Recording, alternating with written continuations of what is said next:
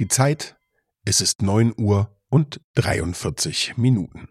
Ihr findet diesen Podcast natürlich auch bei Apple Podcasts.